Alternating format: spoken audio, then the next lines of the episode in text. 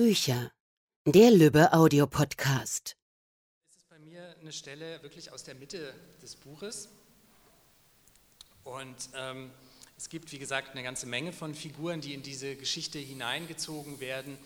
Und äh, unter anderem ist das eine Gruppe, drei relativ junge Obdachlose, die in der Nähe von Travemünde ähm, sich sozusagen durchschlagen. Und die haben auch schon zu dem Zeitpunkt, ähm, wo die Stelle kommt, die ich jetzt vorlese, schon einiges hinter sich und auch einiges Unangenehmes hinter sich. Und jetzt ähm, geht es sozusagen ihre Geschichte richtig los. Oder ja, genau. Als der Morgen noch nicht ganz angebrochen war, zog sich Brandy die Hose herunter und pisste in den Wald. Verdammt, es brannte. Das Letzte, was sie gebrauchen konnte, war schon wieder eine von diesen oberüberflüssigen Blasenentzündungen. Aber sie war jetzt wach und das war nicht verkehrt. Nicht weit entfernt rauschte die Ostsee. Klamme Feuchtigkeit hatte sich durch beide Strumpfhosen gezogen und sie war froh, Palituch und Handschuhe im Schlafsack angelassen zu haben. Sie fror, brauchte Bewegung. Deshalb würde sie aufbrechen. Wenn man auf der Straße lebte, brauchte man vor allem einen Sinn fürs richtige Timing, für Ankunft und Aufbruch. Hatte sie. Man brauchte außerdem Menschenkenntnis, also Misstrauen. Gut, andere Menschen brauchte man auch, Zuspruch, ja, aber nie für lange. Man sollte sich nicht einbilden, Treue zu finden, Freunde, nicht in diesem Leben, in dem jeder am Ende seinen Arsch retten musste, solange es noch ging. Aber Gesellschaft war wichtig, sonst fing man irgendwann an, Selbstgespräche zu führen. Sie schaute zu der kleinen Holzhütte mit dem spitzen Dach hinüber, die eigentlich nur eine Art Unterstand auf dem Wanderpfad war, vorne offen, sodass man auf der im Halbkreis der Innenwand angebrachten Bank sitzen und zur Küste hinausschauen konnte. Sie kannte den Platz und hatte ihn für die Nacht vorgeschlagen. Nicht unter freiem Himmel schlafen, aber doch in bester Luft. Der Tag war ihnen warm vorgekommen, die Nacht aber war doch verdammt kalt. Vor allem, wenn man alleine in seinem Schlafsack lag, während auf der Holzbank Wiebke und Fred zusammenkrochen. Die hatten schon eine ganze Weile aneinander rumgefummelt und jetzt, jetzt waren sie ein Pärchen oder was. Der Tag zu dritt war endlos gewesen. Viel Sonnenschein, in dem sie sich benommen geahlt hatten, Stunden, die beim Schnorren in der Fußgängerzone lang und länger geworden waren. Am Nachmittag hatten sie hinter dem Bahnhof die Fahrräder geklaut und waren losgefahren im donnernden Wind über den Deich. Die Haare waren Brandy um den Kopf geflogen und sie hatte geschrien vor guter Laune. Später hatten sie Rotwein getrunken, Wiebke hatte irgendwelche wirren Storys erzählt und dann war sie mit Fred in der Löffelstellung eingepennt. Brandy wünschte viel Glück und mindestens sechs gemeinsame Kinder. Sie fragte sich, was sie zum Abschied sagen sollte, wenn sie ihren Schlafsack und den Rucksack aus der Hütte holen und die beiden versehentlich wecken würde. Tschüss musste reichen. Sie würde sich eins der Räder schnappen, in die Pedale treten und allein weiterziehen. Es war höchste Zeit. Sie konnte ins Come-In fahren. Da ein paar Tage abzuhängen war jetzt bestimmt das Beste, vor allem wenn sich da unten blasentechnisch wieder was anbahnte. Die Silke, die in dem Laden das Sagen hatte, war in Ordnung. Und wenn sie einen fragte, wie man sich seine Zukunft vorstellte, dann bloß, weil sie das musste. Dafür wurde sie ja bezahlt. Auch dafür, dass sie einem den Entzug vorschlug und so. Und sie hörte sich dann auch an, was man zu sagen hatte. Man konnte ihr das klar auseinandersetzen, dass es sowas wie Zukunft überhaupt nicht gab. Du bist jetzt 20 und du bist echt schon lange unterwegs. Wo siehst du dich in zehn Jahren? Wo sehe ich mich übermorgen? Keine Ahnung. Wer so denkt, hat schon verloren. Warum? Ja, weil sowieso alles zusammenstürzen wird, weil Bomben in die Luft gehen werden oder Atomkraftwerke, weil, ach egal. Aber das Bedürfnis, sich einfach nur aufzuwärmen, war jetzt sehr stark.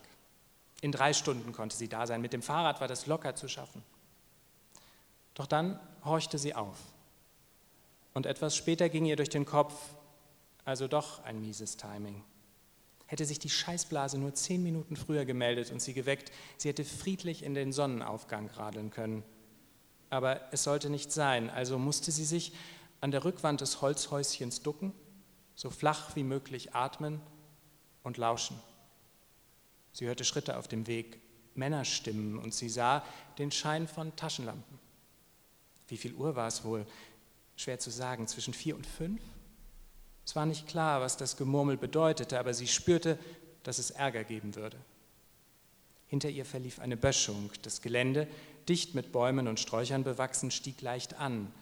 Also kroch sie kurz entschlossen diese Steigung hoch und zog sich hinter einen der breiteren Stämme. Die Räder lehnten auf der anderen Seite des Häuschens an einer hölzernen Tafel, die über die Wanderwege informierte. Sie konnte sie von ihrem Standpunkt aus sehen, da die Dunkelheit sich bereits aufzulösen begann. Weder der Wald noch der kleine Freiplatz lagen in völliger Schwärze, eher in einem trüben Dunst, in einem Grau, in dem die Welt ganz langsam aus einem flüssigen in ihren festen Zustand zurückzukehren schien und die Bäume, ebenso wie der hölzerne Unterstand, ihre Konturen zurückgewannen. Der Himmel bestand aus einzelnen Flächen, aus schwarzen Wolken und tiefblauer Tinte. Sie sah die beiden Männer in federndem Laufschritt über den Pfad kommen und vor der Hütte stehen bleiben. Sie sah ihre gepolsterten Jacken, sah ihre Glatzen. Scheiße. Es wimmelte von Skinheads in dieser Gegend und das konnten durchaus die Nazis sein, die sich mit Fred auf der Promenade geprügelt hatten. Warum die extra hierher kommen sollten und das gegen morgen, leuchtete Brandy nicht ein. Aber für klare Überlegungen war die Angst auch zu groß. Sie wusste schließlich, wie sowas ausgehen konnte. In Lübeck hatte sie einmal mit angesehen, wie ganz ähnliche Typen sich einen von den alteingesessenen Pennern vorgeknöpft hatten, einen wehrlosen, schnapsbetäubten alten Mann, dessen einzige Verteidigung darin bestanden hatte, sich stumm die Arme vor den Kopf zu halten. Wie jetzt hatte sie es von nahem mit angesehen, die volle Wucht der Tritte in den Magen, bis irgendjemand, mit dem sie an diesem Tag zusammen gewesen war, an ihrer Jacke gezupft und komm weg gesagt hatte. Jetzt sagte das niemand zu ihr, aber sie hörte die Stimmen der beiden Glatzen und sie hörte, wie Wiebke aufkreischte und Fred, ey, was soll das? brüllte. Das wird schlimm dachte sie und merkte deshalb gar nicht, dass sich zwischen den Bäumen hinter der Hütte etwas tat, dass es in den Ginsterbüschen raschelte, dass sich kleine Steinchen vom Untergrund lösten und den Abhang hinunterrieselten. Hier auch nicht, sagte einer der beiden Männer. Brandy war sich nicht ganz sicher, aber er schien dabei ihren Schlafsack prüfend in der Hand zu halten und dann fallen zu lassen. Der andere aber hatte offenbar etwas gehört, was ihn erschreckte. Er sprang ganz plötzlich vor auf den Platz und richtete die Taschenlampe auf den Wald, nein, direkt zu ihr. Sie zuckte zurück und fühlte sich zugleich wie festgewachsen.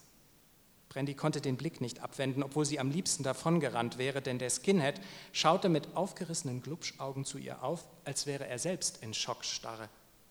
Und dann rief er den anderen, ein Name war nicht zu verstehen, und zog etwas aus seiner Bomberjacke. Es war gut möglich, dass es sich um eine Waffe handelte, aber das erschien Brandy weniger absurd als sein angstgeweiteter Blick. Erst jetzt spürte und hörte auch sie, dass sich um sie herum etwas verändert hatte, dass im Wald hinter ihr eine Bewegung stattfand. Nein, das stimmte nicht. Es waren Bewegungen, die von mehreren Positionen ausgingen. Sofort fühlte sie sich umringt, eingekesselt, gefangen. Es knackte, raschelte, rutschte. Aus den dunklen Flecken der zu Ende gehenden Nacht und aus dem Dunst des aufsteigenden Morgens formten sich Umrisse, die schwerfällig in Gang kamen und dann sehr ruckartige Sprünge den Hang hinunter vollführten. Sie sah vier von ihnen und eine der Gestalten kam gerade hinter der Hütte hervor, erhob sich exakt an der Stelle, an der sie eben noch völlig sorglos ihre Hose runtergelassen hatte. Doch es kam ihr vor, als bliebe sie selbst unsichtbar.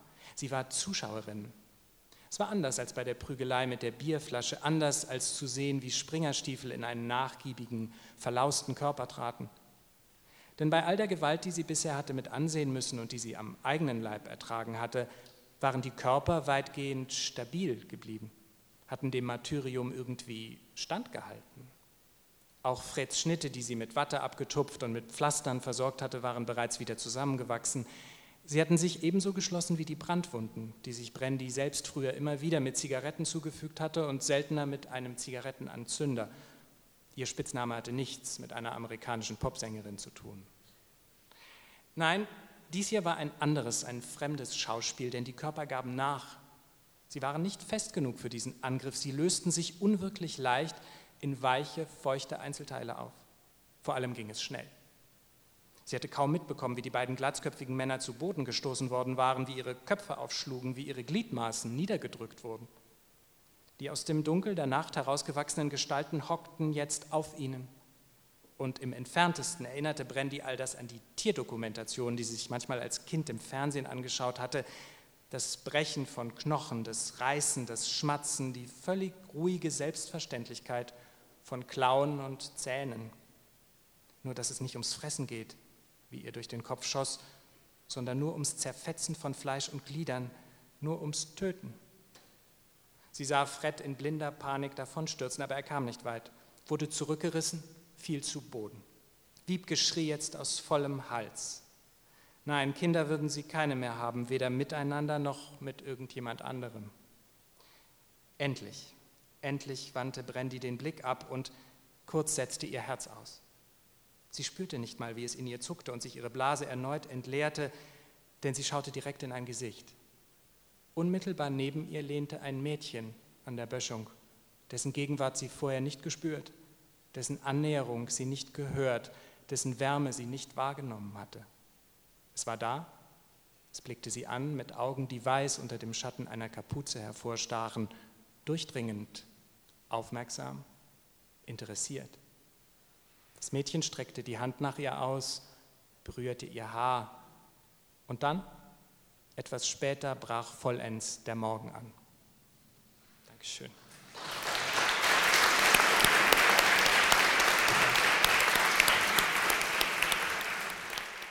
Das war's für heute von uns. Bis zum nächsten Mal beim Lübbe Audio Podcast.